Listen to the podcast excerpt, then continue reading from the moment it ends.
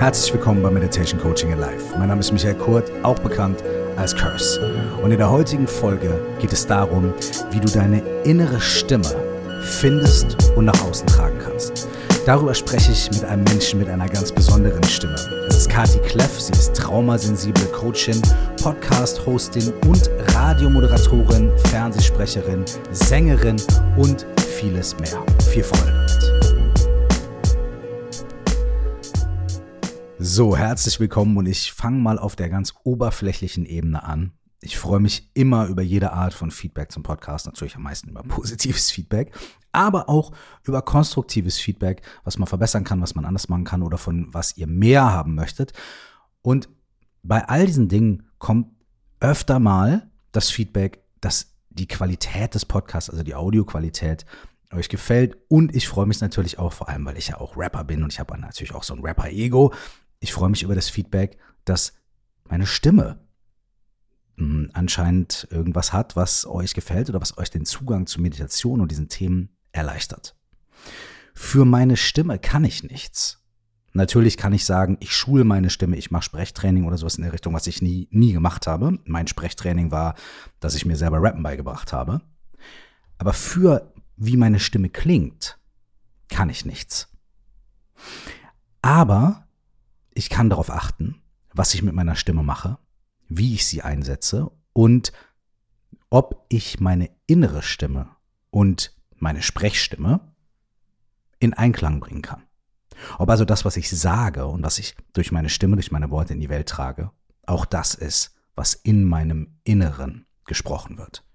Und meine heutige Gästin, Kati Kleff, hat diese Reise sehr intensiv vollzogen. Sie war schon sehr früh mit ihrer eigenen Stimme vertraut, wusste, dass sie mit ihrer Stimme was machen möchte, ist früh beim Radio gelandet, beim Fernsehen gelandet, auch als Sprecherin und hat jetzt auch ihren eigenen Podcast und arbeitet aber auch mit ihrer Stimme im Austausch mit anderen Menschen als Trauma informt, als traumasensitive Therapeutin. Wie sie diesen Weg gefunden hat vom Schulen der äußeren Stimme zum Erkennen und Zuhören der inneren Stimme und dann das Zusammenbringen von der inneren und äußeren Stimme. Und welche Widerstände sie überwinden musste, was für Entscheidungen sie treffen musste, was für Risiken sie eingehen musste, um diese innere Stimme auch nach außen zu tragen und wie das auch eine Inspiration für mich und für dich sein kann. Das habe ich mit ihr besprochen und das freue ich mich jetzt mit dir teilen zu können. Herzlich willkommen bei Meditation Coaching in Life. Liebe Kathi, es ist super schön, dass du hier bist. Wie geht's dir? Hallo, lieber Mike. Äh, ich freue mich extrem, dass ich bei dir sein darf. Und heute geht es mir sehr gut. Ich habe nämlich ähm, ungefähr eine Stunde vor unserem Gespräch eine Stunde eine sehr, sehr schöne Meditation gemacht. Also ich, ich hatte ihn, den berühmten Sweet Spot. Mm. Das ist ja auch nicht jeden Tag so. Und dann bin ich doch immer wieder erstaunt, wie anders sich das Leben relativ schnell anfühlen kann. Und dann wünschte ich mir natürlich, ich könnte ihn öfter finden, aber so ist halt nicht das Leben. Ne? Also heute mhm. hatte ich einen guten Sweet Spot, eine schöne Medi. Es geht mir gesundheitlich gut. Das Wetter ist kacke in München, aber das ist okay. Ich glaube, mein alle Menschen, die das gerade irgendwie zu dem Zeitpunkt hören, wo es rauskommt, werden sagen, ja, bei uns ist das Wetter auch kacke. So. Seine sind gerade irgendwo in der Karibik. Ja. Ja, vor allem es ist so ein, ähm, du bist ja aus Ostwestfalen ursprünglich, mhm. glaube ich, ne? Und ich bin aus dem Ruhrgebiet. Mhm. Und es ist hier im, in München momentan dieser klassische Ruhrgebietswinter. Mhm. Also irgendwie nicht Fleisch, nicht Fisch, so eine mhm. Kälte, die einfach eklig dir unter die Klamotte kriecht. Und aber hey, so ist das Leben. Ich glaube, ich und ganz viele Menschen, die jetzt zuhören, werden trotzdem dabei hängen geblieben sein, dass du gesagt hast, du hattest gerade eine Meditation und die hat dich in diesen Sweet Spot gebracht. Was, was, was für eine Meditation hast du gerade gemacht? War das eine bestimmte Methode oder wie, was, was, was ist das? What's the secret? Also ich weiß nicht, inwiefern ich, ich will gar keine Werbung irgendwie machen, aber ich stecke gerade, darf ich das sagen, in Natürlich. meiner Joe Dispenser Phase. Du darfst alles sagen, was du ungefähr. willst. Alles, was du willst, darfst du sagen. ja, das äh, liegt bei mir, dass ich ja ursprünglich vom Radio bin und da ist Schleichwerbung über viele Jahrzehnte ein Riesenthema mhm. gewesen und da bin ich teilweise immer noch so in alten Denkmustern. Wenn ich, wenn ich aus dem Radio wäre, könnte ich sagen, es gibt auch gute Ausbildungen bei So, jetzt. Bla bla bla. Da würde ich noch drei andere Namen nennen und dann haben wir das genau. wieder, haben wir das wieder gerettet. So, genau. Okay, also ich stecke gerade tatsächlich in meiner Joe Dispenza Phase der mir äh, in meiner Geschichte immer mal wieder vor die Flinte gesprungen ist. Mhm. Aber so richtig tief eingetaucht bin ich erst im Sommer diesen Jahres. Also ich meditiere mhm. schon jetzt seit, ich würde mal sagen, ziemlich genau vier Jahren. Mhm. Und im Sommer äh, bekam ich dann doch finally nach zweieinhalb Jahren noch Corona. Mhm. Das war äh, zum Glück ganz easy für mich, es war überhaupt nicht schlimm. Und irgendwie mit dieser Infektion zog es mich äh, zu ihm und seinem, äh, seinen Büchern und seinen Meditationen. Und seitdem habe ich tatsächlich keinen einzigen Tag eine Medi verpasst. Wow. Und äh, war okay. jetzt mit meinem Partner ähm, zum einen bei so einem zweieinhalbtägigen Workshop und dann vor drei Wochen in Amerika mhm. bei so einem, es nennt sich Week Long Advanced, mhm. also wo du im Grunde genommen fünf Uhr aufstehst, 6 Uhr sitzt du auf deinem Stuhl, machst die erste Meditation zwei Stunden, sehr viel Wissenschaft, sehr viel Science, mhm. sehr viel mhm. Zusammenhänge erklärt, sehr viel Meditation. Mhm. Und deswegen habe ich auch heute äh, Morgen eine Dispenser-Medi gemacht von ungefähr einer Stunde, die heißt Changing Boxes. Und die sind alle geführt von ihm. Er lässt mhm, Musiken okay. auch dafür extra machen. Okay, mhm. und im Grunde genommen geht es immer darum, über den Kontakt zum Körper, den Kontakt zu unseren Energiecentern. Also er benutzt das Wort Chakra nicht. Mhm, mhm, ähm, wenn man sich mit seiner Biografie beschäftigt, dann versteht man auch warum. Ähm, aber im Grunde genommen ist es dasselbe. Mm, sehr viel mm, Verständnis für uns als Menschen in diesem elektromagnetischen Feld, das wir sind, die Energie, die wir sind, die Frequenzen, auf denen wir schwingen. Und ähm, es ist immer ein bisschen schwer für mich, das so in Kürze zusammenzufassen und zu erklären. Im Grunde genommen geht es darum, wo in meinem täglichen Denken, Handeln und Fühlen hänge ich in alten Überlebensstrategien, mhm, ja, die okay. mit Kindheitstraumata ja. verknüpft sind, mhm. mit Prägungen, mit internalisierten Glaubenssätzen, die mhm. gar nicht zu uns gehören. Mhm. Okay, also was ist das Alte und wie kann das Neue sein? Wie fühle ich mich als der neue Mensch, der ich sein möchte. Mhm. Ähm, ich würde mal sagen, das ist so die Essenz auch seiner Arbeit, aber es ist ja irgendwie die Essenz von, von uns allen. Mhm. Ich glaube, darum geht's ja. Es ist ja auch oft eine Frage davon, welcher Kanal einen anspricht, ne? Also die, die, die, mhm. das, was da passiert, ist ja oft sehr, sehr ähnlich. Ne? Ja. Also wenn es Hand und Fuß hat und wenn es tiefgreifend ist und wenn es nicht nur irgendwie ein Kleidchen ist oder ein Pullover, den man sich überstreift, ne, mhm. dann ist die Essenz ja ähnlich. Und oft ist es dann halt eine Frage von, welche Stimme höre ich gerne? Ne? Also im übertragenen Sinne, aber auch im direkten Sinne. So, wem höre ich gerne zu? Wo habe ich das Gefühl, dass es die Art, wie die Person das vielleicht vermittelt oder die Methoden, das ist was, was für mich funktioniert, das trifft mich, das kommt bei mir, das kommt bei mir an. So. Mhm. Mhm, total. So bin ich ja auch bei dir gelandet vor drei oder vier Jahren, weil ich einfach so wahnsinnig in positive, innere, wohlige, wolldeckenartige Resonanz gegangen bin mit deiner wunderbaren Stimme. Und das Interessante ist, wenn wir ähm, Dispenser anschauen, der hat eine für viele Menschen mich eingeschlossen am Anfang eine sehr verstörende Art der mhm. Meditation. Mhm. Der ist sehr laut. Mhm. Ähm, und ich habe eine Zeit lang gebraucht, um mich da ein bisschen einzugrooven. Es gibt die aber auch auf Deutsch mit einem, ähm, mit einem anderen Sprecher. Mhm, viele Menschen empfinden den als angenehmer. Ich glaube, das, was mich bei ihm, und ich bin da total bei dir, ich glaube, es gibt auf unserer Transformationsreise immer so Phasen, wo mhm. einfach bestimmte Menschen dich den nächsten kleinen Schritt gehen lassen. Mhm. Und das finde ich auch wichtig. Ich finde es wichtig, dass man nicht sich mit 20 einen Guru sucht und die nächsten 40 Jahre blind ausführt, was der preached. Weißt du, mhm. ich meine? Mhm. Sondern dass man versucht, die Gewürze aus ganz vielen verschiedenen Ecken zusammen zu mischen, um dann seinen individuellen Weg zu gehen. Weil ich meine, das ist ja auch das, was, was du in allen deinen, in, in all deiner Arbeit immer wieder vermittelst und worüber wir ja auch schon gesprochen haben. keiner weiß es für uns. Auch Joe Dispenza weiß es nicht für mich. Mhm.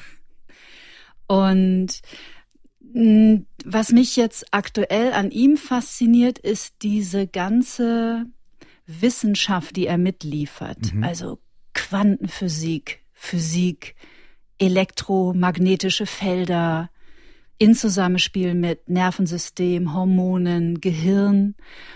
Ähm, ich bräuchte das nicht für Beweise, mhm. weil ich es ja erfahre und erfahren habe. Aber ich finde es in der derzeitigen Zeit echt sehr wertvoll, weil er doch damit nochmal große Zweifler erreichen kann. Weil er diese ganzen, er hat die, die UCSD, die University of California in San Diego, mit in eine Studie äh, genommen seit zwei Jahren. Und die können einfach mittlerweile unglaubliche, unglaubliche Heilungsgeschichten, auch physische Heilungsgeschichten, evidenzbasiert dokumentieren. Mhm. Das heißt, es gibt mittlerweile wenig Gegenargumente auch noch gegen Meditation. Ja, okay, ich glaube, der Zug ist eh abgefahren. Jemand, der jetzt noch irgendwie wissenschaftlich gegen Meditation argumentieren möchte, ich glaube, der ist der, der, also das, der Zug ist abgefahren. Ne? Ja, jetzt, das jetzt, stimmt. Okay. Jetzt geht's, jetzt geht's wahrscheinlich irgendwie darum, irgendwie so, okay, was kann, also was, was kann man jetzt genau nachweisen und was nicht? Und ich glaube, da ist das Problem gar nicht so sehr irgendwie die Meditation, sondern das Problem ist auch immer noch, glaube ich, ein bisschen die, die Wissenschaft, die ja mhm. vor allem, was das Gehirn angeht, immer noch, also wir wissen, also erstaunlich viel, aber erschreckend wenig. Also es ist zum mhm. Beispiel, es gibt Theorien zum Beispiel darüber, wie Bewusstsein und Bewusstheit entsteht. Aber es gibt keine, es gibt keine klare, messbare, es gibt keinen Ablauf. Also es ist, mhm. man, man, man sagt, na ja, es wird wahrscheinlich durch bestimmte Dinge im Gehirn entstehen, so, aber niemand hat es bisher festgenagelt. Also jemand hat gesagt, mhm. das ist es, da fängt's an, da hört's auf, so passiert das. So, äh, so, das heißt nicht, finde ich, ne, dass es nicht genau so ist, wie es in einer dieser Theorien beschrieben wird. Aber mhm. es zeigt halt auch, dass ähm, dass da noch Luft nach oben ist. Äh, auch irgendwie. Auf jeden Fall. Also ich bin mir ziemlich sicher, wir werden irgendwann, irgendwann, wenn wir uns nicht von diesem Planeten auslöschen als Menschheit, werden wir wahrscheinlich irgendwann auch diese Antworten vielleicht irgendwann mal kriegen und das irgendwann alles umreißen und definieren können. Aber gerade ist so ein interessanter Zeitpunkt, ne? Wo mm, wir, sehr. wo das alles zusammenkommt, wo wir merken, ah, okay, vielleicht ist das eine nicht Hokuspokus und das andere langweilige Wissenschaft, sondern vielleicht fließen davon Dinge zusammen, manche vielleicht nicht, manche schon. Und das ist interessant, weil es sondiert sich gerade ein bisschen, ne? Und es sortiert sich. Also ich finde es, mhm. ich finde es total spannend. Ähm, du hast eben gesagt, also du hast viele schöne Dinge gesagt, aber bei einer Sache würde ich direkt reinhaken und da würde ich gern so ein bisschen auf deine Story gehen. Mhm. Du hast von der Stimme gesprochen. So, mhm. du hast erst gerade Dankeschön für das schöne Kompliment. Sehr gern. Aber das kann ich dir ja mindestens genauso zurückgeben, denn Vielen Dank. Selbst für Leute, die vielleicht dich in diesem Kontext nicht kennen. Ne? Ich glaube, mindestens, wenn Leute irgendwie aus Bayern oder aus dem südlichen Deutschland und so weiter kommen, werden die sagen, ey, die Stimme, das kenne ich. Denn mhm. du, du bist seit vielen, vielen Jahren ähm, ist deine Stimme bekannt. Also du hast schon sehr früh mit Radio angefangen. Du hast also mhm. angefangen, deine Stimme zu nutzen und du hast angefangen, in diesem Medium Radio über die Stimme mit Menschen zu kommunizieren.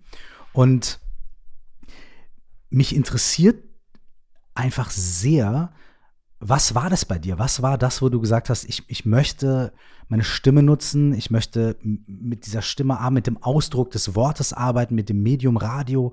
Kannst du das irgendwie, kannst du dich erinnern, was das war, was dich so dahin gezogen hat? Zu diesem Medium und nicht zu, weiß ich nicht, bildender Kunst oder, weißt du, so, was, was, mhm. was ist es mit Stimme und mit Kommunikation, mit Worten? Was, was steckt da drin für dich? Das Bewusstsein über die Kraft, die in der Stimme steckt, ähm, das Bewusstsein habe ich erst heute. Hm, mhm. Also ich, ich wünschte, ich könnte jetzt so eine, so eine, ich war schon sehr früh erleuchtet und ich wusste diesen Weg. Ich, ich glaube, also es klingt jetzt echt ein bisschen cheesy, aber ich sag's trotzdem. Hey, bitte. Irgendwas hat es gewollt. Mhm. Also, dass ich, also jetzt mal ganz faktisch und ähm, äh, einfach sehr alltagstauglich, dass ich beim Radio landete, war Zufall. Mhm. Ich war äh, ein schwieriges Kind in der Schule, also ich war ein sehr bockiger, rebelliger Teenager. Mhm. Ähm, ich habe ein sehr schlechtes Abitur gemacht. Ich wusste überhaupt nicht, wie es weitergehen soll. Ich war die klassische Generation irgendwas mit Medien. Mhm. Mm. Ich habe mich beworben, total naiv, bei Zeitungen, Fernsehen, Radio. Ich landete beim Radio. Mhm. Heute im Rückblick, wo ich immer mehr anfange, mich mit Frequenzen zu beschäftigen, mit feinstofflichem, wie wir miteinander verbunden sind, mit der Stimme, die mhm. ja auf unser parasympathisches Nervensystem Einfluss hat wie kaum etwas anderes, denke ich schon manchmal, es ist ja wirklich hochinteressant, mhm. dass mich das Leben ausgerechnet in einen Beruf geführt hat, der mit Frequenzen zu tun hat, mhm. der mit Kommunikation zu tun hat, ähm, der, und jetzt kommt noch eine dritte Komponente hinzu, ähm, der einem Menschen, der als sehr kleines Kind häufig verstummte hm. und nicht wahrgenommen und gesehen wurde und auch so ein bisschen eine Randfigur war in der Herkunftsfamilie, aus der er kam, dass das Leben diesem Menschen eine Stimme gab und plötzlich andere Menschen ihm zuhörten. Also ich habe, ich finde, es ist eine ganz tolle Frage und ich mache mir darüber tatsächlich auch immer wieder Gedanken, weil mich das Leben da einfach erstaunt mhm. und ich das ähm, sehr wundervoll finde im ursprünglichen Sinne mhm. des Wortes. Ich finde es echt ein ziemliches Wunder. Und seitdem mir aber klar ist, auch übrigens äh, durch die geniale Erfindung und dieser Podcast Bewegung. Mhm. mhm. Ähm, seitdem ich mich mehr mit auch mit anderen Stimmen beschäftige, auch mit dem, was Stimmen mit mir machen, wo sie mich berühren, ähm, wo es mich hinzieht, kommt erst so diese diese auch das Bewusstsein im Benutzen, komisches Wort, aber ja, im Benutzen oder im Gebrauch meiner eigenen Stimme. Und ich habe auch seitdem ein anderes Verhältnis zu meiner eigenen Stimme. Das ist interessant. Das heißt, obwohl du so lange beim Radio warst ja. und bist und ja Radio das Stimmmedium eigentlich ist, ähm, hat sich durch das Entdecken von Podcasts da irgendwie was bei dir verändert. Kann, kannst du das irgendwie festmachen, woran, woran das liegt? Naja, im Grunde genommen ja. Also die, ich war ja nicht nur beim Radio oder ich bin ja immer noch beim Radio, sondern ich habe viel gesprochen fürs Fernsehen. Mhm, mhm. äh, das mache ich auch immer noch, aber wirklich nur noch die Sachen, die mir echt Spaß machen. Und ich bin wie du auch Musikerin. Also ich habe auch mein Leben lang ähm, gesungen in zahlreichen verschiedenen Bands. Yes, da werde ich dich gleich auch noch ein bisschen ausquetschen dazu. Okay. ähm, und für mich war meine Stimme, ich wusste natürlich, weil ich das oft gehört habe, dass ich eine schöne Stimme mhm. habe. Ich habe das aber selber nie so empfunden. Hm. Das ist mal Punkt eins. Interessant. Und nicht, dass ich meine Stimme doof fand, sondern ich hatte überhaupt gar keinen, Be ich stand nicht in Beziehung zu meiner Stimme, mhm. sondern, und das beantwortet vielleicht die Frage ein bisschen, die Stimme war für mich das, was mich ernährte. Hm. Also im, im Grunde genommen, aber es war nicht gefüllt mit wirklich, oh, es ist so, es ist so diffus. Es war nicht wirklich gefüllt mit Inhalten. Im mhm. Grunde genommen habe ich meine Stimme sehr, sehr viele Jahre Worte sagen lassen, die aber andere Menschen geschrieben haben, ja. mir hingelegt ja. haben. Ich habe halt einfach vorgelesen. Ja. Also ich war nicht Musikerin, ich war Interpretin. Ja. Und jetzt Oh, das habe ich so noch nie gesagt. Das gefällt mir gut, merke ich gerade. Und jetzt bin ich, ich komponiere selbst. Mhm. Ich schreibe meine Songs. Mhm. Ich schreibe meine Musik. Und das, was aus mir herauskommt durch meine Stimme, entscheide ich. Mhm. mhm. Und das hat nicht nur mit Podcasts zu tun, aber die haben ähm, glaube ich, sehr viel dazu beigetragen, dass sich mein Bewusstsein verändert hat, sondern das hat natürlich auch sehr viel mit meiner persönlichen Heilungsgeschichte zu tun, die einfach eine lange war und wahrscheinlich bis an unser Lebensende auch ist. Mhm. So, ich, ich glaube, dass es schon an irgendeinem Punkt Hm, vielleicht in dem Alter, in dem wir jetzt sind, also Anfang 20. Mhm. Ich bin äh, habe 50 nächstes Jahr vor der Brust tatsächlich. 25 ähm, ich, nächstes Jahr dann. Nicht genau. Anfang 20, für Mitte 20, ja. Mitte 20. Ähm, schau, jetzt habe ich den Faden verloren mit meinem schlechten Gag. Was habe ich, was hab ich vorher gesagt? Du hast davon gesprochen, wie du, oder hier ist das, was ich gehört habe und, und wo mhm. ich, wo ich drauf, mhm. wo ich resoniert habe, sind wir bei Resonanz, ja? Mhm. Und zwar habe ich da drin gehört, was du gesagt hast, dass obwohl du sehr früh deine Stimme, deine physische Stimme genutzt hast und gutes Feedback für die Stimme bekommen hast und gelernt hast, mit der Stimme umzugehen, verschiedenen Medien und du auch für deine Stimme bekannt warst, hast du erst später deine eigene Stimme entdeckt, die mhm. da drin ist. Was, mhm. also deine, ne, das, was deine Stimme eigentlich sagen möchte, eigentlich ausdrücken möchte, deine eigenen Texte, deine eigenen Inhalte, deine eigenen deine eigenen Worte mit diesem Medium Stimme zu transportieren. Mhm. Ja. Ja. Ich glaube, das trifft es äh, ziemlich auf den Punkt. Also ja, meine, gesagt, eigenen, meine deiner, eigenen Worte zu finden. Und du hast gesagt, das hing mit deiner eigenen, du hast es gerade, glaube ich, Heilung genannt. Also es hing mhm. auch damit zusammen, dass du, dass du erstmal durch einen bestimmten Prozess musstest, um diese Stimme für dich zu finden und zu erkennen. Oh ja, Oh ja. Ähm, tatsächlich vor allem, um sie zu erkennen. Also es passierte schon auch in den Jahren davor immer wieder, wenn ich zum Beispiel mit ähm, verschiedenen Musikern oder, oder Projekten auf einer Bühne stand, ähm, dass ich anfing zu singen und Menschen fingen an zu weinen. Hm. Und ich habe überhaupt nicht verstanden, warum. Und es hat erst in den letzten zwei, drei Jahren bei mir gescheppert, a, dass ich angefangen habe, das anzunehmen. Mhm. Also nicht sofort dagegen zu argumentieren und mich selber klein zu machen oder dass es mir unangenehm war. Wenn jemand gesagt hat, Wahnsinn, wenn du singst, es berührt mich so tief. Ähm, und es war mir immer irgendwie unangenehm. Mhm. und heute, ja, und, und heute ähm, sehe ich das total anders. Ich habe wirklich gelernt, ähm, in einem sehr, sehr langen Heilungsprozess, ich würde mal sagen, der wahrscheinlich in dem Moment begonnen hat, als ich geboren wurde, ähm, meine Stimme echt ein, als ein Geschenk zu betrachten.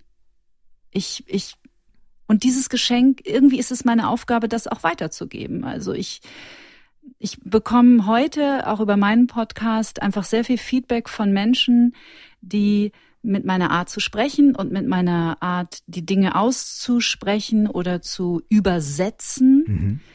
dass ich sie auf einer tiefen Ebene erreiche. Und heute argumentiere ich nicht mehr dagegen, sondern ich sage einfach von Herzen Danke. Mhm. Und ähm, ich freue mich, dass das so ist. Ich mache das gerne. Ich, ähm, das kostet mich keine Energie, ganz im Gegenteil. Ich bekomme Energie zurück mit jedem Feedback, das ich kriege. Und ich möchte das gerne machen, solange ich hier auf Planet Erde noch weilen darf. Hast du deine Stimme schon mal verloren? Ja, das war schlimm. Das war echt schlimm. Ähm, ich hatte mehrfach, auch heute weiß ich, hatte mit äh, psychischen, wirklich dunklen Tälern zu tun. Ich hatte mhm. zweimal in meinem Leben eine Stimmband- und Kehlkopfentzündung. Mhm und ähm, war tatsächlich verdonnert für zwei Wochen, zwei oder drei Wochen. Ich durfte gar nicht mehr sprechen. Und das war echt eine Ausnahmesituation. Also auch ähm, etwas, das mich, das mich seelisch und nervlich ganz schön an Grenzen und darüber hinaus gebracht hat, weil man sehr hilflos sein kann und sich sehr ausgeliefert fühlen kann, wenn du dich nicht mehr ausdrücken kannst, wenn du kein Gehör mehr findest. Und ich glaube, da bin ich vielleicht auch ein bisschen, wenn ich so jetzt mit dir drüber rede und drüber nachdenke, da hat sich vielleicht auch etwas in meinem System erinnert gefühlt an frühe Kindheitsjahre. Nicht mhm. gehört zu werden, ähm, sich nicht ausdrücken zu können, stumm zu sein. Ich hatte interessanterweise auch als kleines Kind äh, sowohl eine, einen, ich habe gelispelt und ich habe gestottert. Hm. Daran kann ich mich nicht erinnern, mhm. Aber meine Mutter hat mir das irgendwann mal erzählt und das finde ich ja auch ganz interessant, dass es irgendwie mal ganz anders anfing. Das ist sehr interessant, ja. Mm, total. Und äh, die Stimme zu verlieren ähm, passierte mir vor, wann war denn das? Ich glaube 2011. Passierte mir das nochmal. Und heute weiß ich, dass mein Körper mich wirklich gezwungen hat, einfach mal die Schnauze zu halten mhm. und nur hinzuhören mhm. und nur reinzufühlen. Und das war echt magisch. Das war auch nicht so dramatisch wie beim ersten Mal. Das war ein paar Jahre davor. Ähm, und das hat eine große Veränderung in meinem Leben eingeleitet, tatsächlich. Also dieses im Grunde genommen in die Stille gehen, wie in der Meditation und ins Wahrnehmen zu kommen. Und damals äh, war das Resultat davon, dass ich gemerkt habe, dass ich hier gewaltig in eine falsche Richtung unterwegs bin mhm. und dass jetzt Zeit ist, die Bremse zu ziehen und mal eine andere Richtung einzuschlagen. Und das war echt, das war gut. Wie hast du das dann gemacht? Was war der erste Schritt, den du in die Richtung gemacht hast? Trennung. Hm. Ehrlich gesagt. Mhm. Ehrlich gesagt. Und zwar sehr, ähm, also ich war damals in einer wirklich sehr ungünstigen, sehr, sehr ungünstigen Konstellation. Mhm. Ähm, also da trafen einfach zwei Biografien aufeinander, die, die äh, zu einer sogenannten toxischen Beziehung führten. Und ähm, ich bin unheimlich krank geworden in der Beziehung und habe alles in Frage gestellt. Ich war völlig demontiert. Also jemand, der vielleicht schon mal in einer Beziehung gelandet ist mit narzisstischen Strukturen, der fühlt sich da vielleicht ein bisschen erinnert. Also wenn man an einen Menschen ähm, trifft, der einfach auf eine unglaublich subtile Art sehr manipulativ ist.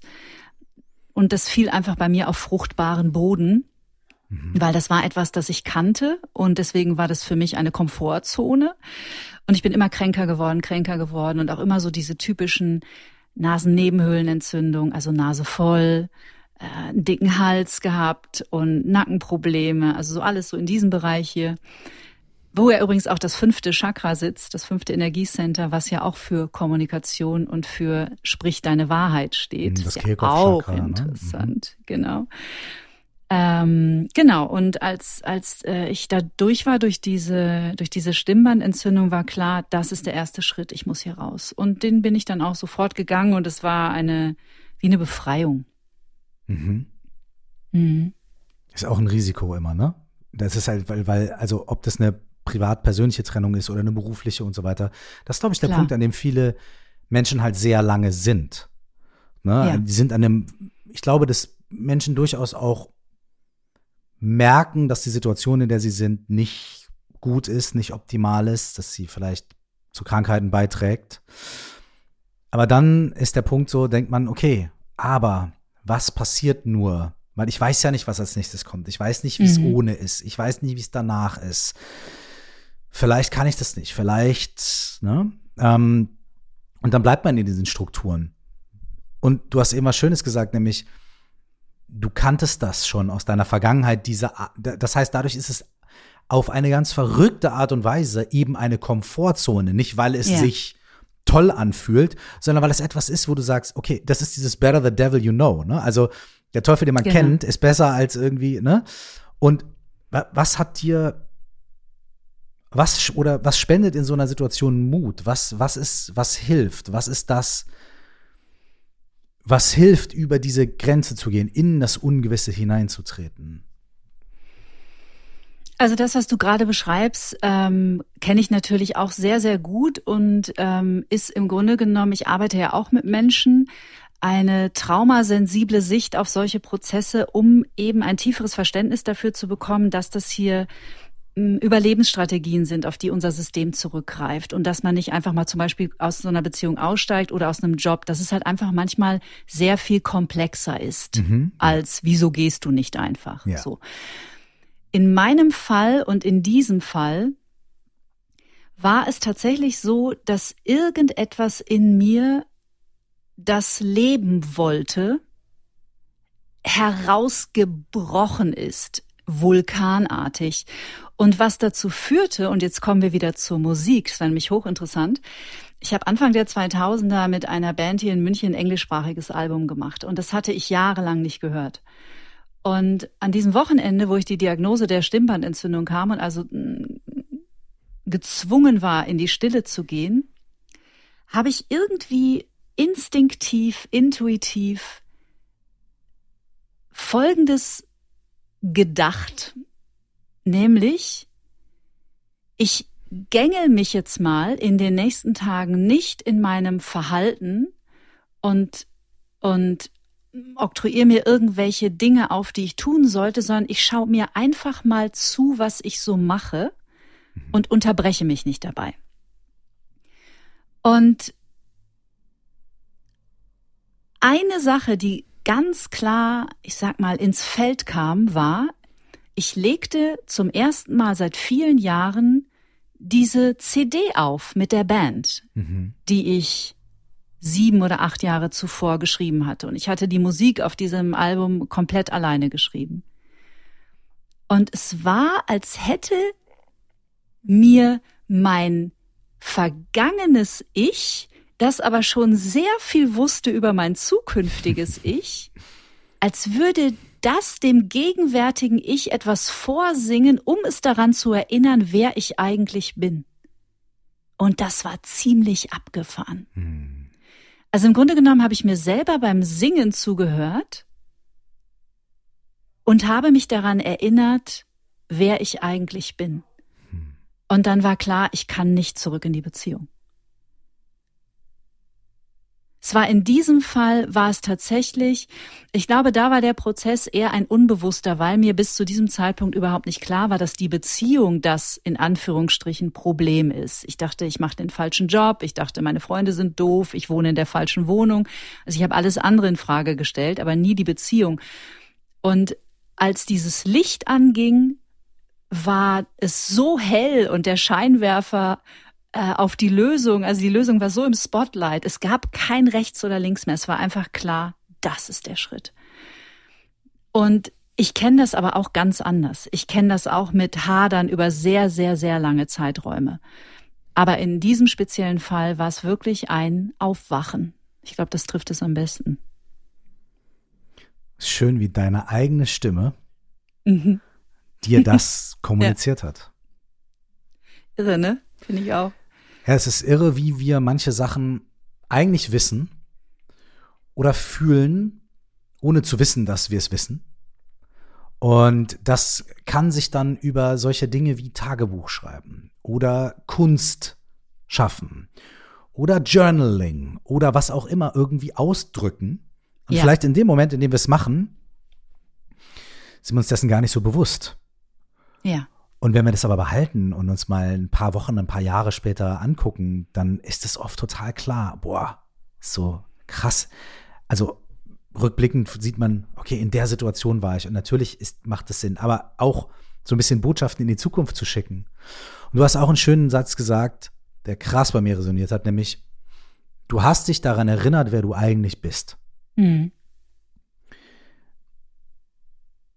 Aus dieser Erinnerung heraus und aus dieser Phase heraus, ist das auch parallel gewesen dazu, dass du dich begonnen hast, auch mehr für die Dinge zu interessieren, die dahinter stehen und dass du gesagt hast, okay, ich interessiere mich für was ist das eigentlich, was passiert da bei mir, dass du angefangen hast, Workshops, Seminare zu besuchen, zu meditieren, dass du angefangen hast, deine ersten Ausbildungen zu machen. War das ein Prozess, der daraus auch entstanden ist?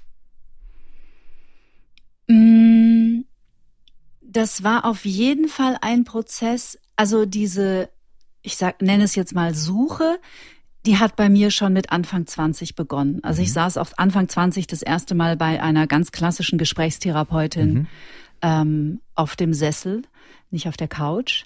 Mhm. Ähm, und dieser Prozess sorgte auf jeden Fall dafür. Ich war damals wieder in Traumatherapie. In, also ich bin irgendwann dann in der Beziehung äh, in die Traumatherapie zurückgegangen, weil es mir, wie gesagt, immer schlechter ging und ich nicht wusste, warum. Und mit dieser Trennung, es war hochinteressant,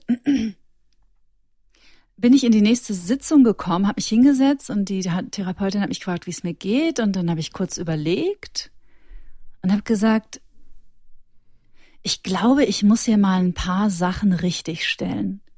Mhm. Weil was ich gemacht hatte in der Therapie, die neun Monate davor, war, ihr dieselbe, ist jetzt ein hartes Wort, ihr dieselbe Lüge aufzutischen, die ich mir die ganze Zeit versucht habe zu verkaufen.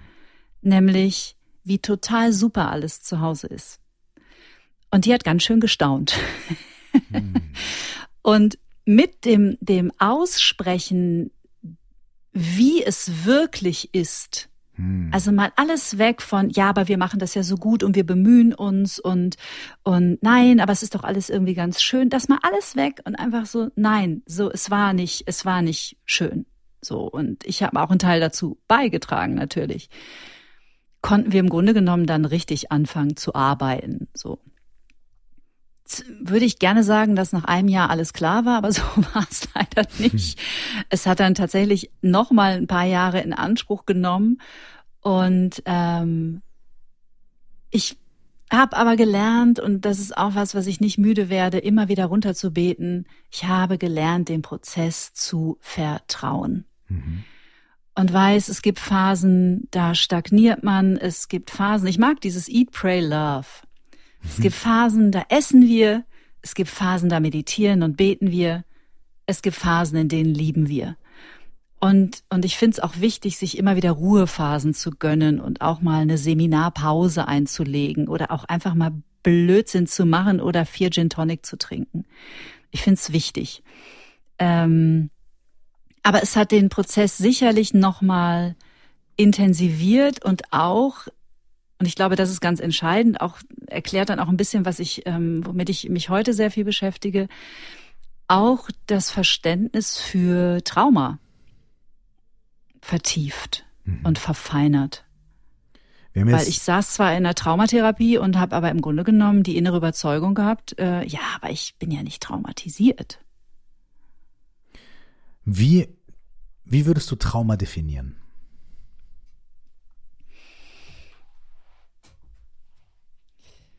Also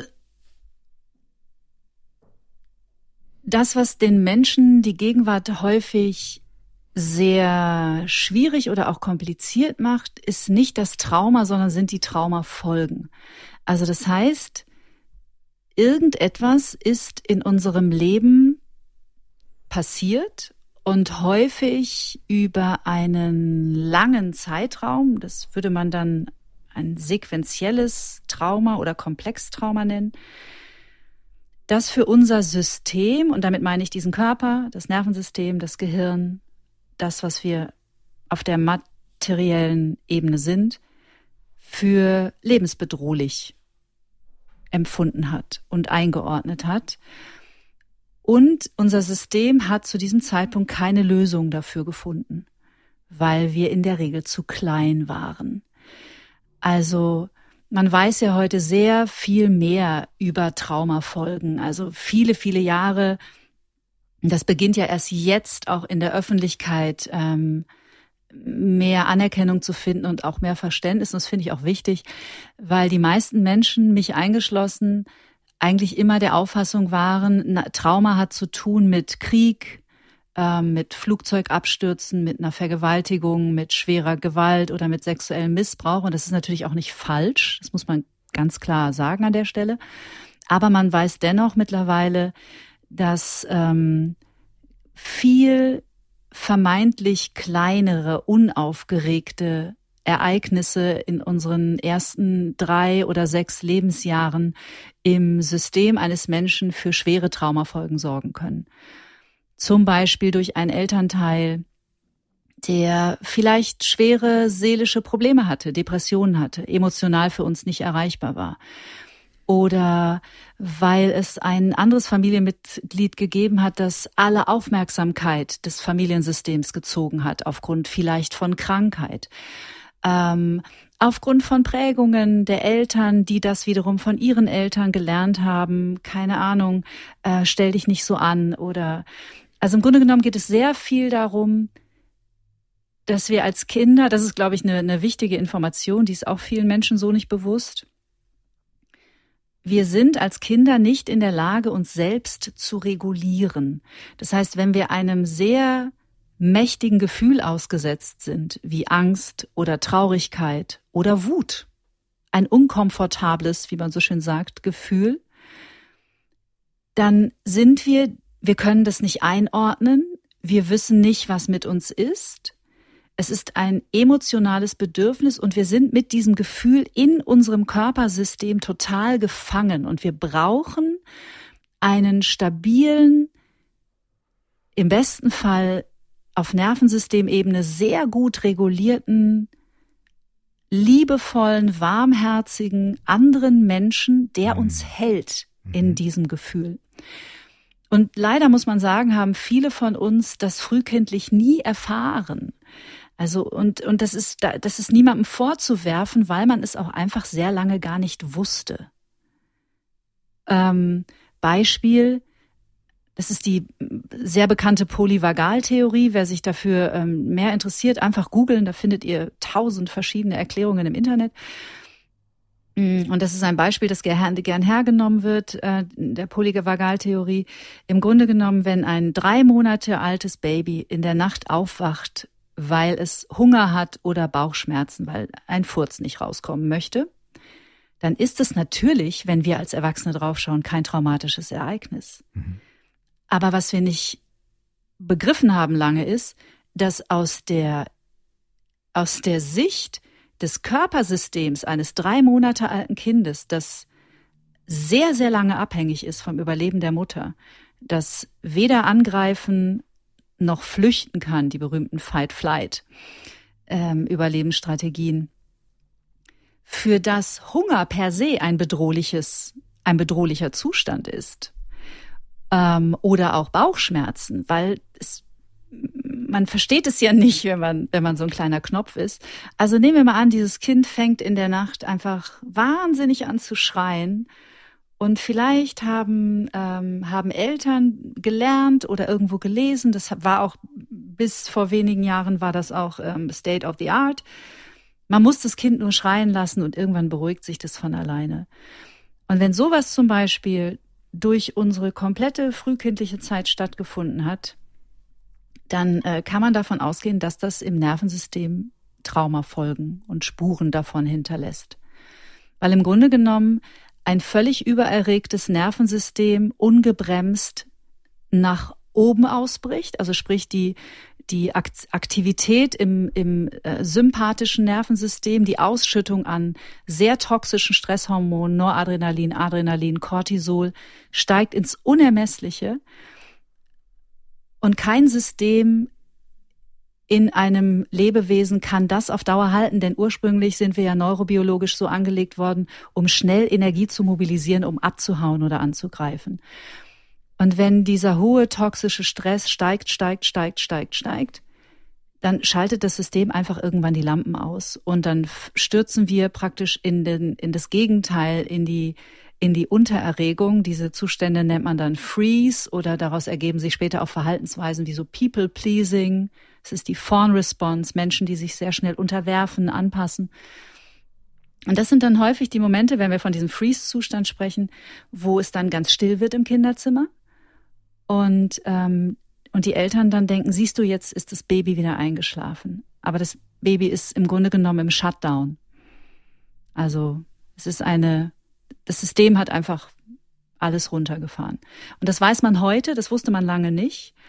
Und ähm, ich, es gibt so verschiedene Aussagen darüber, sind wir vielleicht alle traumatisiert? Ich das wäre meine nächste Frage gewesen, denn, ja. denn ähm, das klingt ja so, als ob, und das muss ja auch gar nicht böswillig geschehen, ne? aber es genau. klingt ja so, als ob es bei der Definition von Trauma ganz, ganz, ganz viele Situationen gibt im Leben, wo wir einfach auf unaufgeklärte, unachtsame Menschen stoßen in ganz vielen verschiedenen Kontexten und dadurch solche Erfahrungen machen. Wenn man jetzt sagen würde, okay, das geht uns allen irgendwie so, macht mhm. es, ist, hat es einen Wert, äh, traumatische Erfahrungen in irgendwie zu unterteilen oder irgendwie zu klassifizieren? Also hat das irgendwie einen Wert zu sagen, okay, es gibt verschiedene Arten von traumatischen Erfahrungen, die auch verschiedene Grade vielleicht an Reaktionen auslösen können. Und es gibt, weißt du, wie ich meine? So, weil man Ja. kommt ja sonst so ein bisschen in die, in die Situation, dass man, wenn man von außen drauf schaut, vielleicht sagt, ja, okay, Kriegstrauma und frühkindliches Trauma, weil ich, plakat, ich sag's jetzt mal wahnsinnig plakativ, weil du das Wort auch gesagt hast, ne? Weil der Furz nicht richtig rauskam. Also ich sag's bewusst jetzt humorvoll. Und Kriegstrauma. Okay, das ist, heißt jetzt beides Trauma. Ähm, wie gibt es da Klassifizierungen äh, und, und, und wie viel Wert hat das? Ähm, sowohl positiv als auch negativ, das zu klassifizieren, weil man möchte ja auch nicht vielleicht in die Situation kommen, wo man sagt, ja, ja, dein Trauma ist, Ja. dann sind wir nämlich wieder bei, reiß dich mal zusammen, ne? Ja, So, genau. also ich glaube, meine Frage geht in die Richtung, ja, vielleicht hast du meine Frage schon durchdrungen. Also wie, wie Ich- ich glaube, klassifiziert man es, unterscheidet man es, welcher, welcher Wert liegt darin, es zu unterscheiden, wo muss man Dinge gleichsetzen, wo muss man sie differenzieren, wie, wie Ja. navigieren wir das? Ja, also ähm, vielleicht erstmal die faktische Ebene. Es gibt natürlich verschiedene Formen von Trauma. Es gibt sogenannte Big T-Traumata. Das sind die, die wir schon aufgezählt haben. Also wirklich katastrophale Ereignisse, die unser System vollkommen überfordern und überwältigen. Unser Gehirn kann dieses Ereignis nicht zu einem Abschluss bringen. So, also wir sprechen über Krieg, Flugzeugabstürze, also so, ähm, genau. Ähm, darunter fallen dann auch die sogenannten Schocktraumata oder Monotraumata. Das sind dann auch schwere Unfälle. Man muss aber was ganz Wichtiges dazu sagen. Nicht jedes Ereignis ist für jeden Menschen gleich traumatisch. Das ist ein also sehr, es gibt zum Beispiel, Punkt, ja. das ist ein wichtiger Punkt. Es gibt zum Beispiel, ähm, ich glaube, ich habe es gelesen in dem Buch von Peter Levine oder Bessel van der Kolk. Ich bin mir nicht mehr sicher. Die zwei OGs der Somatik und so weiter, ja. Super. Ja, ja, genau. Also ähm, das Beispiel war von einem Ehepaar, das in eine der größten Massenkarambolagen in der Geschichte Kanadas verwickelt wurde. Sehr, sehr schwerer Unfall im Nebel mit 80 Pkw und zig Lkw. Und danach ist ein Ehepaar zu ihm gekommen. Die saßen beide im selben Auto. Die haben beide diese Massenkarambolage, also ein klassisches Monotrauma, dann klassisches Schocktrauma, ähm, erfahren. Und für die Ehefrau wurde es zu einer posttraumatischen Belastungsstörung, für den Mann nicht. Der hat das einfach total gut verarbeiten können. Ja. Woran liegt das? Keine Ahnung. Man weiß es nicht. Also es hat sicherlich was mit Resilienz zu tun. Oder mit, Mit- Prägungen oder vielleicht Prägungen, auch damit, ja. auf was für einen Boden das auch wieder fällt. Ja, Weil, genau. ne, was habe ich für eine persönliche Historie? Was bringe ich damit? Was sind die Dinge, die dann vielleicht genau in die Kerbe reinfallen, die bei mir Ja. eh schon sehr unsicher ist oder wo ich wirklich, und dann gibt's einen Anruf oder ein Erlebnis, ne, und, und auf einmal macht's Klick, weil es bei mir Ja. einfach auf einen bestimmten Boden fällt und andere Dinge, die sind so, das kann gar keine Wurzeln schlagen. Ja, genau. So. Also ich denke, das hat auch damit viel zu tun.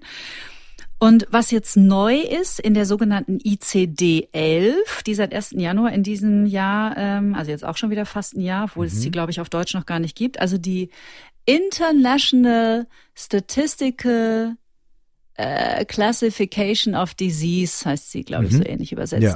Ähm, in der findet das erste Mal der Begriff Komplextrauma Erwähnung. Mhm. Okay.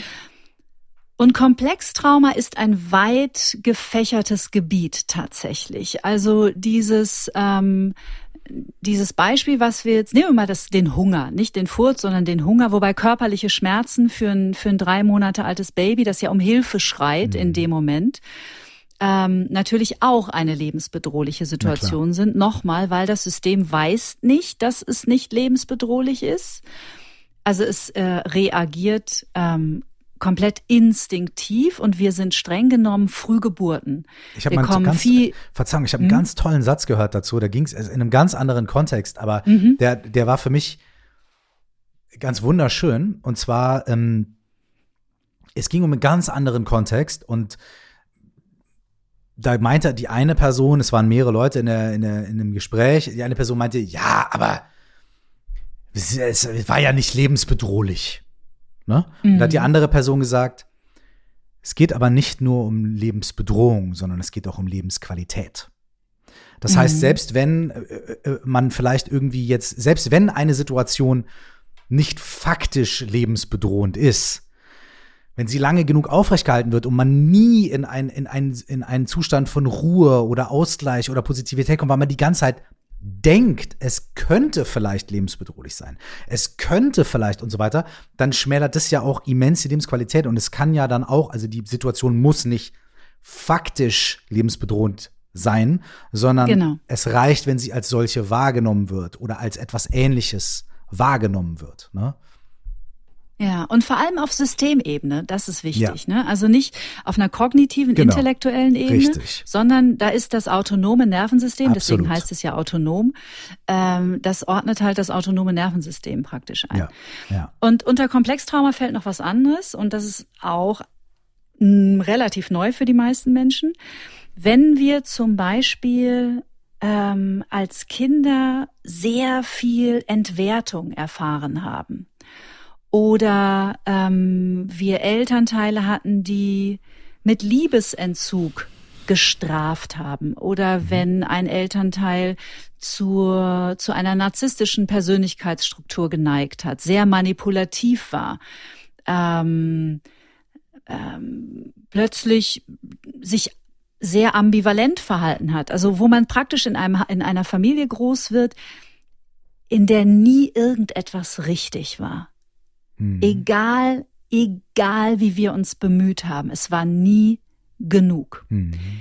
Das ist für Kinder eine Katastrophe. Mhm.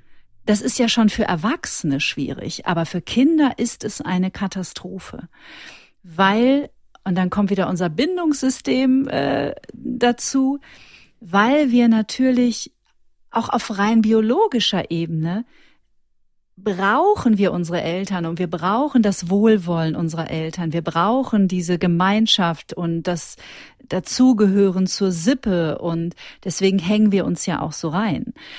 Und ähm, es ist für Erwachsene äh, schon schwierig und wenn wir uns dann mal, jetzt sind wir wieder bei diesem momentan ja auch sehr viel besprochenen Thema Selbstempathie. Ja. Wird ja viel äh, besprochen momentan, was ich gut und wichtig finde ähm, weil das häufig etwas ist, ähm, was uns sehr schwer fällt nach meiner Erfahrung. Also wirklich sich auf einer tiefen Ebene mal reinzuversetzen. Ähm, wie hat sich das wohl angefühlt für ein drei, ich nehme jetzt nur ein Beispiel. Wie hat sich das wohl angefühlt für ein dreijähriges Mädchen, das ein Bild malt und damit so total aufgeregt und, und glücklich zur Mama gelaufen kommt, sagt, schau mal, schau mal, schau mal, was ich gemalt habe. Und die Mutter sagt zum Beispiel, was soll denn das sein? Das ist doch kein Pferd. Mhm. Da gehen wir heute so drüber hinweg. Also das ist ja so, ja, und, ne, krieg dich wieder ein. Aber, und diejenigen unter euch, die vielleicht selber Kinder haben, ähm, häufig fällt dann der Zugang ein bisschen leichter, wenn man sich die eigenen Kinder ein bisschen ranzieht. Wie war das wohl? Als ich drei Jahre alt war und meine und und ich wollte, dass meine Mama mich lieb hat und ich wollte ihr eine Freude machen und krieg so pff. Naja, und wenn sowas halt sich durch die Kindheit zieht, dann kann das schon auch Traumafolgen mit sich bringen. Leben wir in einer Gesellschaft, die uns so in Beschlag nimmt, dass es uns fast unmöglich ist, andere Menschen nicht zu traumatisieren durch unser Verhalten?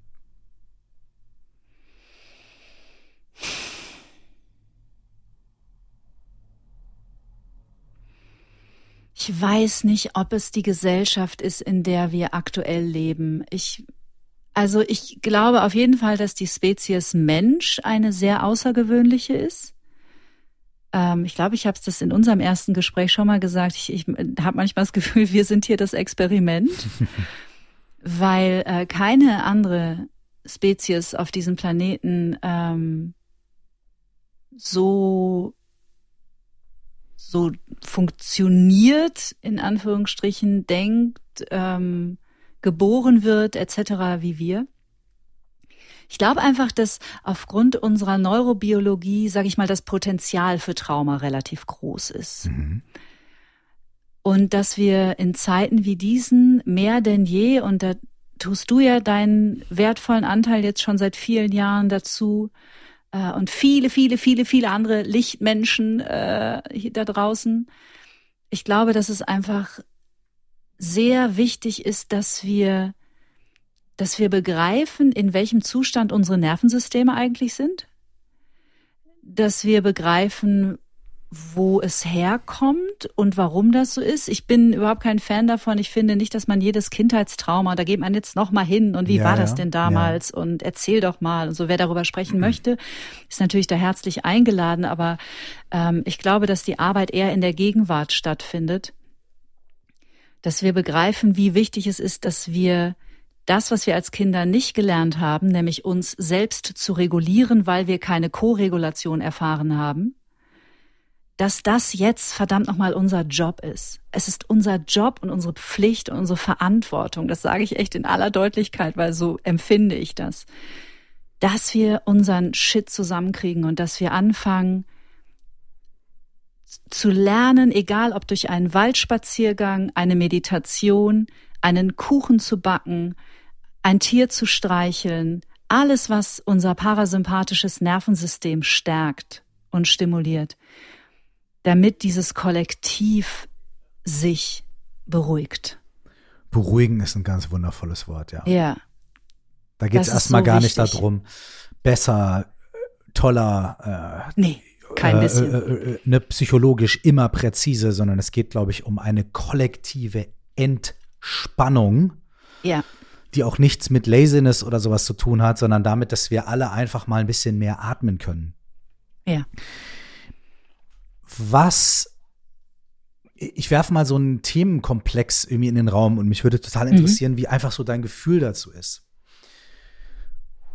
Mm, dadurch, dass Mental Health und auch das Wort Trauma viel mehr im, äh, im öffentlichen Raum stattfindet, ne, wächst auf der einen Seite die Aufmerksamkeit dafür.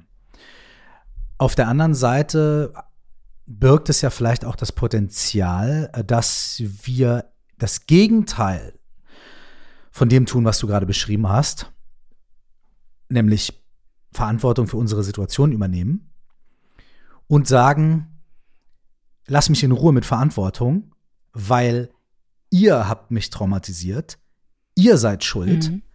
ihr müsst jetzt Verantwortung übernehmen und das ist total also das ist das, ne, das ist ein bisschen jetzt mal eine Karikatur mhm. der Situation, aber ja, das ist das kapitalistische System, was mir als mhm. leidtragende Menschen jetzt sagen will, ich muss meinen Scheiß zusammenkriegen.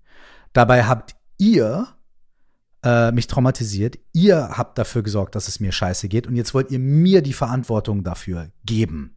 Da spiele ich nicht mit. Mhm. Und an der Attitüde ist aus einer Sicht betrachtet ja absolut was dran.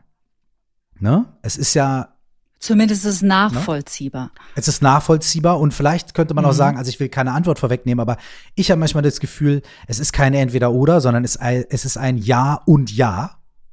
Ne? Genau. Es ist Missstände da draußen, ja, fuck you, ne? Ich muss nicht nach eurer Pfeife tanzen, so. Aber ey,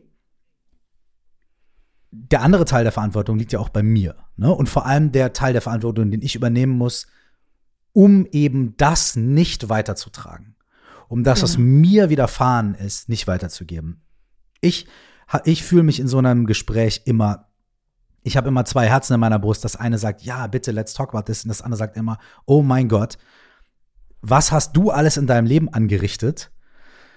Bei anderen Menschen, bei Kindern, bei, also nicht bei, also bei meinem eigenen Kind, ja, so bei der Kindererziehung, mhm. so dadurch, dass, dass du bestimmte Sachen nicht auf dem Schirm hattest. Oder dass ich, ich bleibe bei mir, dass ich bestimmte Sachen nicht auf dem Schirm hatte und so, ne? Und da ist es dann auch für mich eine große Aufgabe, dann da nicht wieder mich irgendwie selber in so einen, mich selber zu retraumatisieren und zu sagen, oh, guck mal, was für ein schlechter Mensch ich bin, weil damit ist auch wieder niemandem geholfen. Nee. Sondern irgendwie zu sagen so, okay, ey, wir sind alle imperfekte Menschen. Ja. Und, und was kann ich jetzt heute machen und was kann ich morgen machen und wie kann ich das irgendwie in die Hand nehmen, auf, in allen Richtungen. Wie kann ich mich selbst in den Griff kriegen? Wie kann ich das weniger weitergeben? Wie kann ich aber auch Missstände in der Welt oder im Verhalten anderer Menschen erkennen und auch Grenzen setzen und, äh, und so weiter. Ne? Ähm, mhm. Okay, das ist aber meine, das ist aber meine ganz persönliche Sicht und mein ganz persönlicher Umgang damit. Und keine Ahnung, ob der richtig ist oder falsch. Und ich experimentiere. Ich habe ich hab keine Ahnung. I'm doing my best, but I don't know how much that's worth. Wie, wie stellt sich das für dich dar? Wie siehst du das gerade? Wie, wie, wie, wie wertest du das vielleicht auch, ähm, dass diese Themen mehr in der Öffentlichkeit sind, mehr besprochen werden, aber dass dadurch sicherlich auch viel falsches Verständnis oder viele sch schnelle Rückschlüsse äh, entstehen.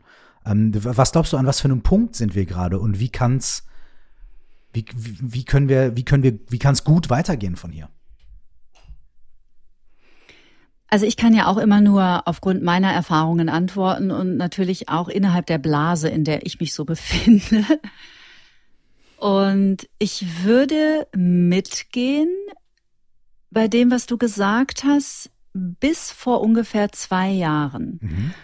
Aber ich habe momentan, und jetzt sind wir wieder bei den Podcasts, mhm. die Menschen sehr zur Eigenverantwortung einladen, Podcasts wie deiner, Podcast wie der von Sarah oder meiner, Laura, die laden ja sehr zur Eigenverantwortung ein. Und selbstverständlich kann man ähm, kann man in dieser Haltung bleiben, weil die ist ja auch nicht falsch. Aber ich habe mal einen wunderbaren Satz gehört und ehrlich gesagt bin ich mir gar nicht sicher, ob ich den bei dir gehört habe. Warst es nicht du, der irgendwann mal in einer Folge vor ein paar Jahren gesagt hat, es ist nicht deine Schuld, was dir passiert ist, aber es liegt in deiner Verantwortung, etwas daraus zu machen. Und ich, ich finde nicht, damit. Ich weiß nicht, ob, mhm. ob ich es gesagt habe. Ich kenne es auch von vielen anderen Leuten. Ich weiß, dass, also also stammt auf jeden Fall nicht von mir. Es kann sein, dass ich es gesagt mhm. habe, aber ähm, ich habe es auch schon oft gehört. Ja, ja, absolut. Und im Grunde genommen ist in diesem wunderbaren Satz ja alles drin und alles gesagt, weil natürlich kann man ähm, kann man bis ans Ende seines Lebens wütend darauf sein, dass man eine sehr sehr schwere Kindheit hatte. Mhm. Und meine war wahrlich kein Ponyhof. Mhm. Ähm, aber irgendwann, es gibt ein wunderbares Video ähm, von einem amerikanischen Reverend, der mhm. einen Gottesdienst hält in einer Kirche irgendwo in Amerika. Ähm, das schicke ich dir mal. Gerne. Vielleicht willst du es verlinken. Und zwar heißt es 38 Years. Mhm. Ich weiß nicht, ob du davon schon mal gehört hast. Nee. Und er, er hält eine un unglaublich leidenschaftliche Ansprache ähm, an einen an einen Menschen, der ist nicht auf der Bühne, also er spricht praktisch zu seiner Gemeinde, weil etwas, was vor 38 Jahren passiert ist, passiert ist, willst du dich nicht für die Liebe öffnen und du willst nicht in deine es ist halt passiert, es so. Und ich glaube, es ist, ich würde jeden einladen, sich mal, hm, wie soll ich sagen, sich einfach die Frage zu stellen, was ist denn, wenn das nie gut gemacht wird von außen? Also was ist denn zum Beispiel, wenn, keine Ahnung, wenn in der Herkunftsfamilie irgendwas vorgefallen ist, was ist denn eigentlich, wenn, wenn meine Mutter oder mein Vater nie verstehen, was sie mir angetan haben? Oder was ist, wenn die sich nie entschuldigen? Oder wenn ein was Mensch stirbt, bevor man was Oder klärt. wenn ein Mensch stirbt, was ist dann? Also wie, wie geht mein Leben dann weiter? Was hat es für einen Impact auf mich? Ähm, und sich mit diesem, mit diesem Unterschied Verantwortung und, und Schuld mal zu beschäftigen, finde ich wichtig. Und wenn wir, und jetzt sind wir wieder beim Thema Selbstempathie, wenn wir in kleinen Schritten, und das ist, ich finde es sehr wichtig, das in kleinen Schritten zu machen, auch das bedeutet traumasensibel zu sein, wenn wir in kleinen Schritten anfangen, mehr Mitgefühl für das Kind, den Jugendlichen, den jungen Menschen zu entwickeln, der wir mal waren, und der nur aufgrund wiederum seiner Erfahrung, weißt du, wir sind ja alle miteinander verbunden und, und jede Generation greift zahnradartig ineinander und jede Generation hat Einfluss auf die darauffolgende. Und wir tragen so viel Scheiß mit uns rum. Nicht nur dem, was uns jetzt widerfahren ist, sondern auch die Wissenschaft, die Epigenetik weiß, dass es transgenerationale Traumatisierung gibt, dass es Kollektivtraumata gibt. Ja. Wir haben in den letzten zweieinhalb Jahren ein neues on top bekommen. Ja. Und je mehr wir anfangen, mehr Mitgefühl für den, für diesen jungen Menschen zu entwickeln, der wir mal waren und der vielleicht aufgrund dessen auch einfach Fehler gemacht hat oder sich auch mal blöd verhalten hat oder Menschen verletzt hat, dann glaube ich, passiert dieser Prozess der ja auch viel ähm, diskutierten Selbstvergebung von alleine. Weil irgendwann können wir gar nicht anders als sagen, wow, ey, dieser kleine Knopf, der ich damals war, Wahnsinn, was der weggesteckt hat und dass ich immer noch da bin. Was für ein Wunder. Und dann werden wir uns gegenüber weicher, mitfühlender. Und wenn wir uns gegenüber mitfühlender werden, können wir gar nicht anders, als auch unserem Umfeld gegenüber mitfühlender zu werden. Es hängt, also es ist meine tiefe Überzeugung, es hängt einfach alles miteinander zusammen. Ganz, ganz vielen lieben Dank. Sehr gerne. Sehr gerne. Das müssen wir alle öfter hören. Danke, dass du es mit deiner Stimme gesagt hast. Danke, dass ich es sagen durfte. Hey, ich ähm, verlinke natürlich alles in den Shownotes, möchte aber äh, dir gerne noch ganz, noch ganz kurz fragen, wie die Leute, die mit dir connecten möchten, das am besten tun können. Denn, ich habe es auch schon in der Vorstellung am Anfang vom Podcast gesagt, du arbeitest als Coach, als Trauma, du machst traumasensibles Coaching. Das heißt, mhm. genau das sind deine Themen und genau das sind die Themen, die du mit deinen Klientinnen und Klienten gemeinsam erforscht, besprichst, bearbeitest. Wenn man mit dir arbeiten möchte, wenn man ähm, wie erreichen dich die Leute? Wie geht das? Also am besten über meine Internetseite tatsächlich, weil ich bin nur noch bei Instagram. Ich habe alles andere gekillt mhm. und ähm, ich übersehe Nachrichten bei Insta einfach ähm, leicht, aber ähm, über die Internetseite einfach kurz eine Mail schreiben. Es ist äh, kein Hexenwerk und genau, das ist das Einfachste. Super. Habe ich was, haben wir was ausgelassen, was, was dir noch auf dem Herzen war, liegt, wo nein, du sagst, ey, wunderbar. Es war mir eine große Freude und Ehre und ähm, weißt du, vielleicht das noch abschließen, das ist so verrückt. Ähm, da muss ich auch häufig auch erstmal kurz mir die Augen reiben und so ankommen bei dem Menschen, der ich geworden bin durch diese ganze Arbeit, diese ganze Praxis. Und es soll ein Appell auch noch vielleicht abschließend sein für alle Menschen, die uns jetzt zuhören, ähm, weil ja immer so viel über dieses Potenzial gesprochen. Du musst in dein richtiges Potenzial kommen. Und so, ich sage euch was, Leute, bis vor drei Jahren, da war ich 46, dachte ich, ich bin nur Radiomoderatorin. Hm. Ich kann gar nichts anderes. Hm. Und erst jetzt mit, mit all dem, der, der Arbeit an mir selbst, fange ich nochmal ein ganz anderes Leben an. Und dass ich hier mit dir sprechen darf über solche Themen, auch so authentisch sprechen kann, mir erlaube, so etwas überhaupt öffentlich zu machen, ist so ein Riesengeschenk und dafür danke ich dir auch von ganzem Herzen, dass du mir diese Gelegenheit gegeben hast. Hey, ich danke dir, denn wenn du nicht deinen Prozess gemacht hättest, wenn du nicht an, mit dir selbst durch diese Dinge gehen würdest, dann hätte ich diese Worte jetzt nicht gehört. Dann hätten die ganz Leute, die zugehört haben, diese Worte nicht gehört. Und es hätte uns was gefehlt. Es würde uns Danke. diese Information, dieser, die, dieser Kanal der Überbringung würde uns fehlen. Und deswegen an dich und auch von meiner Seite nochmal an alle Menschen da draußen, hey, es ist nicht egoistisch, wenn du deinen Weg machst und wenn du nee. dich selbst entwickelst und wenn du dir die Zeit und den Raum nimmst, um deine eigenen Schritte zu machen. Es ist nicht ego, es ist das Gegenteil von egoistisch.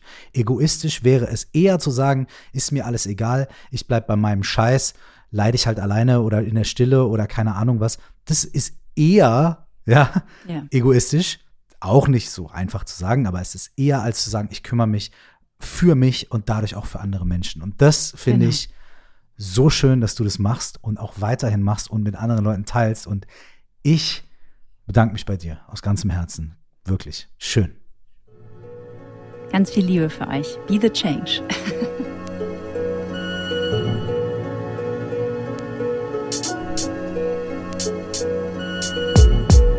Wenn du dich für die Themen aus diesem Podcast interessierst, dann lade ich dich ein, auf meiner Website www.curse.de reinzuschauen. Da findest du den fabulösen, großartigen Bad Meditators Club und das 7-Tage-Programm Die Fragen deines Lebens und alle weiteren Infos. Du findest mich auch in den sozialen Netzwerken, auf Instagram unter @cursezeit oder auf Facebook unter facebook.com slash curseofficial.